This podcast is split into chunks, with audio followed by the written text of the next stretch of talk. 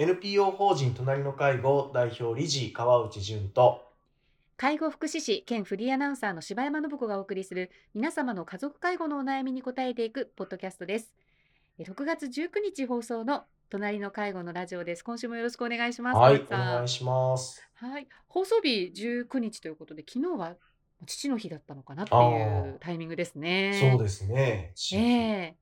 父の日。そうですねなんかあるんですか？いやなんかあるんですか？って私が言ったらいですね。ありそうですわかまあまず私にはえな特にないんじゃないでしょう。去どんな感じ？年も特に何もなかったのででそうなんですよ。で、一え方、え私がじゃあ自分の父に何かやれてたかっていうと、あはい。これまでも、まあ、もうすごいこれまた古い記憶ですけど、はあ。保育園に行ってた時だから、ええ。保育園って言ったらだからもううん。37、8年前っはいはい。ていうことですよね。そういうことですね。すごいもう、もうなんかもう、私もちょっと言わないけど。いやいや、あの、いにしえの時代が、今、急に、あの、そうか、でもそうだよね今な。三十何年前ってなんかすごい本当ですね。そうですよ。もう昭和、うんもう昭和ですよ。昭和の終わりぐらいみたいな。50年、50年代後半で、で、かつ、えーと、1980年代って言ったらもうなんか、すごい昔ですよね。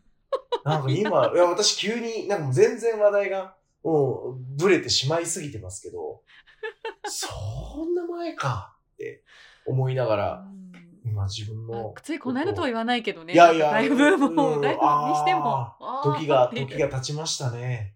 いやーだから、そうで、はいその時に、うん、保育その保園時代。育園時代に、なんえかえ父の日、母の日に、その合わせて親の似顔絵を描くっていうのがあったんですよあね。りましたね。ああ、で、それがかなりしばらく家に、もう、もう当然飾ってないですけど、しばらく飾られてたと記憶していて、えー。ええ。実家にですね、うんうん。それぐらいじゃないですか？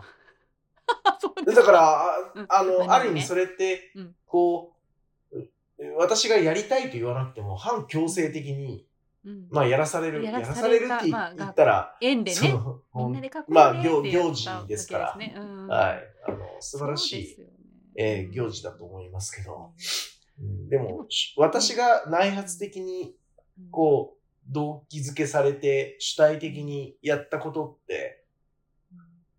母の日もないし、父の日も多分ないええ。と思うので、ですよね。私どうもなんか母の日をパワー8ぐらい使ってた気がしあます、ね。ー 8, 8割、やっぱり。母の日、2割父の日ぐらいだったかな。いや、なんか、どう、どうでしょう？世の中の流れも父の日、母の日って言った時に、やっぱり母の日の方に、うん、ね、あの、比重が高く置かれてしまっているのではないでしょうか？どう、どうでしょうか？そんなことないっていう人もたくさんいるかどう。か。まあそうですよね。はいはいどうなんでしょうね。うーん、だから、う私、まあ言いたかったのは、その、私自身もやってこなかったし、やってもらうことに対しても期待はあまりしているつもりもないし、それこそ似顔絵はもらったりしたんですか？ああ、それは、うん。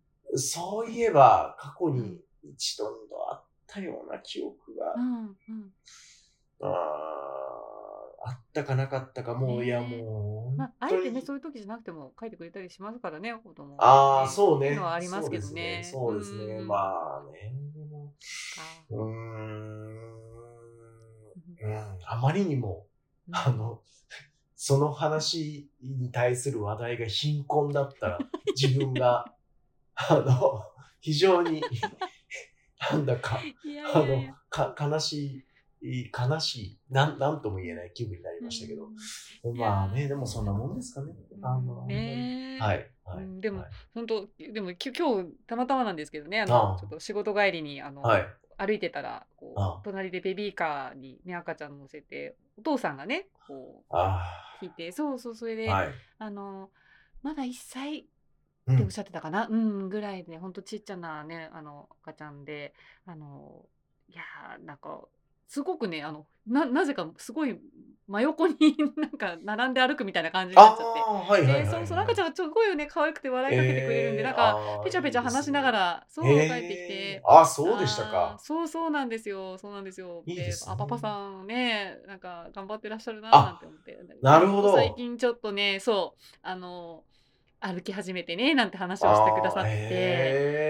いあいや、いい、いい場面ですね。ねえ、本当でした、なるほど本当でいや、あのーそうか。だから、うんいや、わ、私も結構、その、子供を、うん。まあ、ねそういう意味ではいい時代になったと思うんですけど、その、あいろんなとこに、息子の時も娘の時もはい連れ出して、い、ろんなあ、とこにはい。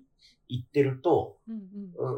うん結構、その、お年を召された男性の方、女性の方から、はい。その、いやー、お父さん偉いねってうん。言われることがあって、いや、私は全然普通に、いや、そうですうんっていう感じなんですけど、うん。いや、特にね、その、ご高齢の男性の方々は、いや、俺はこんなことやったことないよ、とかってうんうん。おっしゃったりとか。するわけですよね。だから、その、子供用の、うん。あの、おむつ交換用のベッドをうん、こう、バタンと下ろして、うん。で、ああいうのが、こう、ね、男性用のトイレにもあるようになったっていうのも、やっぱりこう変わってきたことでもあるんですけど。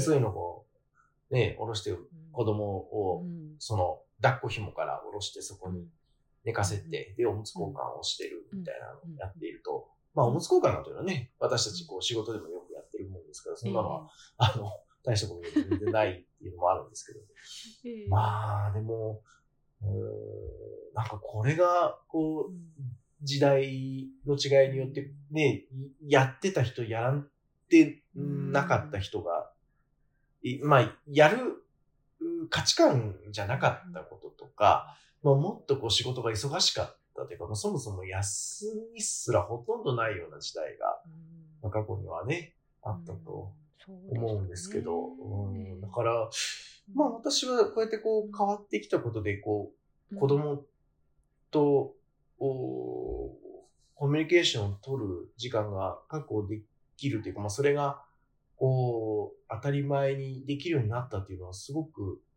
私としてはありがたかったなと、まあ思うし、まあね、まだまだ足りてないところもあるかもしれないですけど、うんこう、男性が家事に参加していくっていうことが、こうね、普通になってきたっていうのはとても社会としては前向きだろうなと思いますね。ええはい。本当にね、ははい、あのもうちょっとこう父の日あのアドああ、そういう。ねあれが上がるようにそういった話題でしたね。なっそうでしたてるかもしれないね。いや、そうか。だから、あれですね。普段、うん。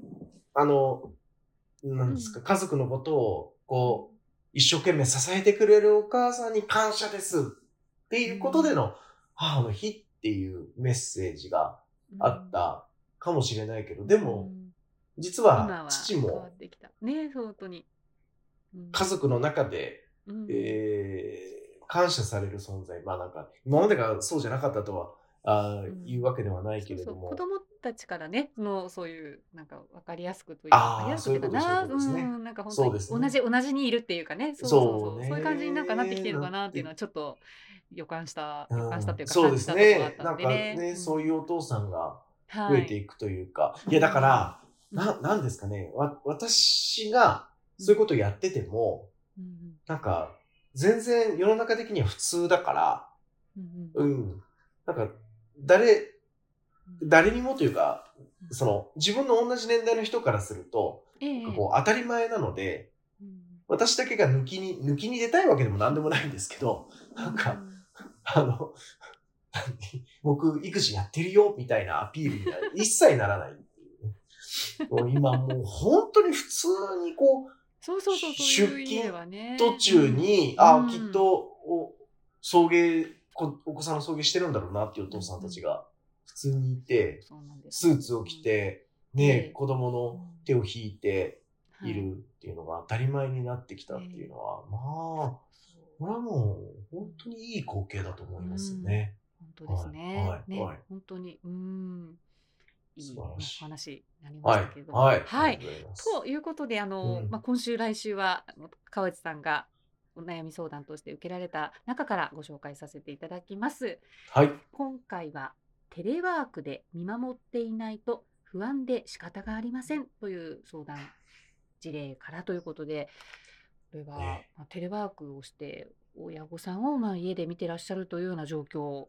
そうなんですよね。ね。うん。こうまあ、あの、介護相談の中でこういうご相談をお受けしているわけですけど、まあ、あのーうんもう、ここはもう皆さんもよくご存知の通り、こう、おコロナによって、えー在宅勤務、リモートワーク、テレワークというものが推奨され、で、その環境整備を各企業が整えてきて、で、また、その価値観ですよね。えーテレワークが利用しやすい価値観が一気に広がったっていうのがこのコロナ禍によって生まれてきたものだとは思うんです。そうですねね。。ええ。で、その間に、ああ、仕事と介護の両立ってできるよね。テレワークで。あの、今までだったら休まなきゃいけなかったかもしれないけど、あ、普通に仕事しながらできるじゃない。となっていった方々も多数いらっしゃるだろうなと思うんですけど、まあ、いよいよここに来て、その、今度はテレワークじゃないと介護できないみたいな価値観もだんだん出てきているなというふうに思うんです。で、はいはい。まず、この相談をうん聞いて思うのは、これ、不安なのは誰ですか？っていう話なんですよね。これ、えっと、おお母さんの介護をしている息子さんからの相談なんですけど、はい。これは、その、お母さんが不安なのか、支えている息子さんが不安なのかってどっちにあるかというと、やっぱり支えている息子さんの不安なわけですよ。うんうん不安で仕方がないと言っているのは誰かうんうーん。ということなんです。でねええでね、その、年を取って自宅で過ごしていくということは、やっぱりこう、何か起きるわけですよ。それは。もう、あの、転倒して骨折するっていうこともあるだろうし、もしかしたら、お一人でお出かけされて、帰り道がわからなくなって、警察の方にご自宅まで送っていただくっていうこともあるかもしれないですよね。でも、それが年を取るっていうことだと思うんですけど、そういったことを引き起こさないために、テレワークをして、私が見守るんです。ってなっていると、結局は、その、お親の生活をどんどんどんどん監視管理することになるんですよね。でそうすれば、ええ。その、されてる側の親だって、気分がいいわけないので、えー衝突が増えていくんですけど、で、大事なのはこの、不安がテレワークで解消されてるかというと、解消されてるどころか、助長されてるんだ、ということにも気づく必要があって、いや、年を取っていく親の生活を直視していけば、不安にしかならないと思うんですよ。うん特にこういったことをしなきゃって思ってる方であればあるほど、やっぱりその自分の親に対しての思いが強かったりとか、うんできる限り支えてあげなきゃっていう気持ちがある。まあ、つまり、こう、相手を大切に思う気持ちが強いということだとすると、うん、その大切な家族がだんだんできなくなっていくことが増えていく。それをもうまざまざと見せつけられるわけです。テレワークをすれば。だから、私は、ここで、その、テレワークをしして見守ってないと不安と感じるような方々は、むしろその不安を軽減するために、テレワークの頻度を下げた方がいいわけですよね。で、下げることをお勧めします、やはり。でも、うんもうその言葉も届かないまたは、その言葉を、わ、私が発することで、私との関係がもう壊れそうだなっていう方もいらっしゃったりするわけですよ。もし私がこう、そう、あ、あ、あなたは一体何を言っているんですか？っていう、こう、もう強い拒絶や怒りにつながりそうな方もいて、で、この方のこの怒りやこの不安は、なぜ起きてるかと言ったら、えー、親を直視する環境、親の老いを直視する環境ができちゃったから。あまあ、つまり、テレワークがあるからなんだと思うんですよ。その、も元をただう、そうそうそう、そうです、そうです、そうです。そうですね。だから、ねこのテレワークが仕事と介護の、うん、両立に有効であるということが、あの、いろんな形で発信されるが、本当にそうかということとか、うん、時にね、自分の部下に対して、いや、お父さんお母さんの介護がそんなに大変なら、うちの会社もテレワークを推奨しているから、どうか使ってみたらどうかと。うん、ぜひ使ってみてはどうかみたいなことをむしろ優しさ満点で提示するわけですよ、こちらから。うん、でもそれは優しい気持ちで言っているかもしれないけれども、結果として、その大事な部下の方の離職を、介護離職を後押ししている可能性もあるので、もうぜひ、あの、そういったことは控えていただきたいし、あの、近くで見守って不安が解消できる人って、本当にいるんだろうかって思うんです。もっと近くで見ていたらこんな心配しなくていいのにって思う方はたくさんいらっしゃると思うんですけど、じゃあ本当に近くで見守ってって不安は解消されるんでしょうかと思うと、もう相談を受けてて思うんですけど、それで不安が下がった人ほとんどっていうか、いらっしゃらないと思います。一、人もいないんじゃないかと思うんです。もっと不安になる。むしろそうですよね。ので、ええだから、なんかこのね、相談から皆さんに伝えたいのは、この、やっぱりこう不安なのは誰ですか、で、また、その不安の原因を作ってるのは何ですか？ということを考えた方がいいんじゃないかなと思いましたね。ねはい。はい。はい。まあ、このね、ご相談者の方は、川津さんに相談されて、うんうん、そうやっぱ誰かにやっぱ話してみるってことも大事なことですね。大事です。そういう意味ではね。大事です。本当に。えー、そうなんですよね。だから、私みたいなのがこう話を聞かせていただいて、その、お状況を聞き、言語化することで、うん、えー、少しお気持ちの負担が下がっていく。はい。で、当然、これも一つの効果なんだけれども、うん、いや、で、当然それを私は続けてき、えー、たし、まあ、あの、これからも続けていくんですけど、でも、そもそもこういった状況に追い込まれる前に相談が欲しかったというのが正直な、あの、思いだし、いや、あの、いいんです。私がその方の支援をしていく、まあ、そういった辛い状況の方々に伴走的に支援を続けていく。これも絶対やっていきたいし、これは私の仕事だと思っているから、当然やるんだけれども、うん、でも、よくよくこの状況構造を考えたときに、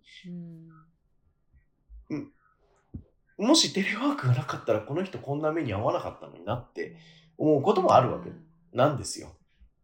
で、あの、こういった状況に追い込まれる前に相談いただいた方の中には、いや、あなたはテレワークをして安心できると思うかもしれないけど、むしろ不安が強くなる可能性が高いんだが、それでもテレワークしますかって聞いた方もいて、で、この方は辞めたんですよ、テレワークするの。ああ、そうでしたか。はい。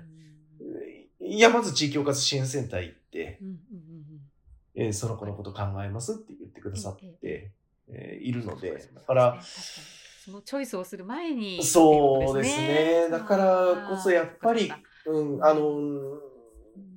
親が元気なうちにうん。ご相談に来てくださいと言い続けてるのは、やっぱり、ここにこう理由があって、うん、やっぱりこの相談者の方は、やっぱりその仕事へのパフォーマンスに影響出てるわけですよ。明らかに。そうですね。この状況ですもんね。ああ、もう、辛いわけです。毎日ね。ううんん、仕事もして、え仕事中も親から話しかけられて、うんで、物音したらもうやっぱり気になるし、いやー、それを両立と呼ぶんですか？と思うし、うん、だから、ね。ねえ、あの